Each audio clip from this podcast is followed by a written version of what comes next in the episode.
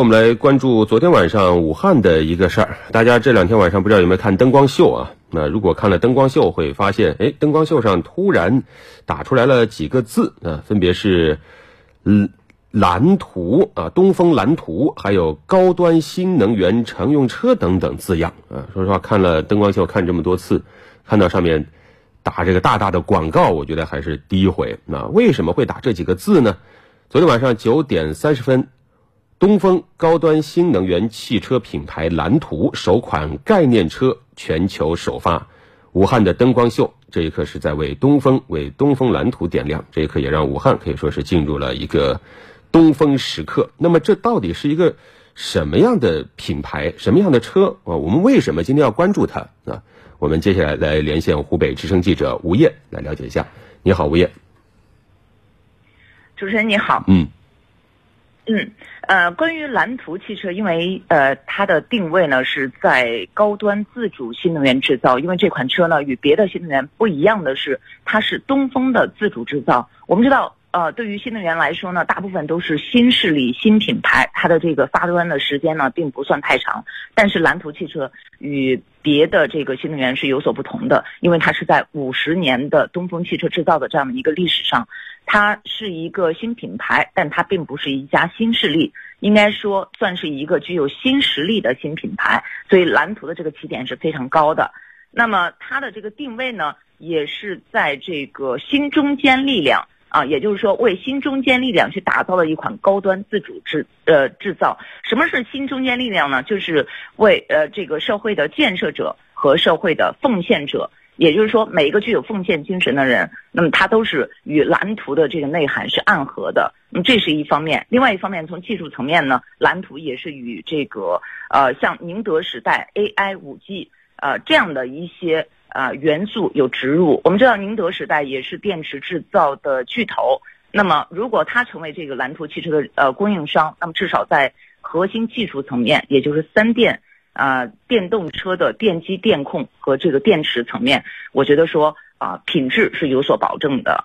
呃，那未来呢，蓝图汽车也是会给咱们的这个用户提供啊 MPV、SUV 以及高端性能车和家用轿车。这样的一些产品类型，也就是说覆盖非常广广泛啊，也就是说啊，那么这些覆盖产品呢，可以满足我们多样化的需求。主持人，嗯，是否可以这么理解？这是我国央企中间的第一个高端电动汽车品牌。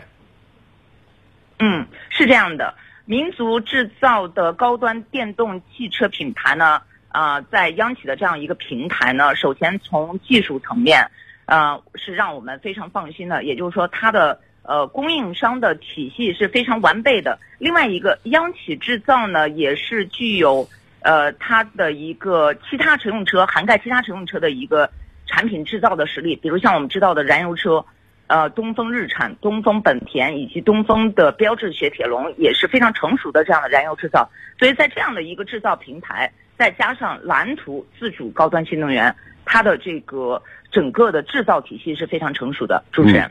这次灯光秀我们可以看到动静其实很大啊，呃，事实上也是武汉重启以后的第一场大型的品牌发布活动。那么吴燕，呃，你在发布会上有没有了解到，作为汽车国家队，东风公司，呃，将用怎样的行动来助力武汉重振复苏？嗯，首先第一个啊，拿出呃比较好的品牌来去重振整个提振整个汽车行业。我们知道武汉也是一个汽车城，在整个中部地区乃至全国具有不可撼动的汽车的这样一个零部件供应的一个产业链体系这样的一个地位啊。那么，如果东风在这个时候塑造一款这个新能源，把它注入到这个嗯汽车的整个。产品矩阵里面，对于整提振整个武汉汽车消费的这个信心是大有帮助的。这是从产品层面。那么第二个呢，就是从这个新能源层面，新能源是未来的呃一个大趋势，是整个行业，也就是说我们呃未来五年新能源逐步会替代这个燃油车，成为我们以后消费的一个主流。那么在这样的一个行业趋势之下，由东风来去打造一款新能源。我觉得说对于整个汽车行业来说对于整个中部的这样的一个汽车消费的群体来说呢呃可以给这个用户层面提振呃提振这个消费的一个多样化的需求和信心。主持人。嗯好的谢谢胡艳其实除了昨天的发布会啊呃东风公司也表示还有真金白银。未来五年东风将投资四百六十亿元在武汉布局新能源汽车智能网联自动驾驶以及共享出行等一系列重大项目。我们也希望这将是武汉的东风中国的东风也是世界的东风。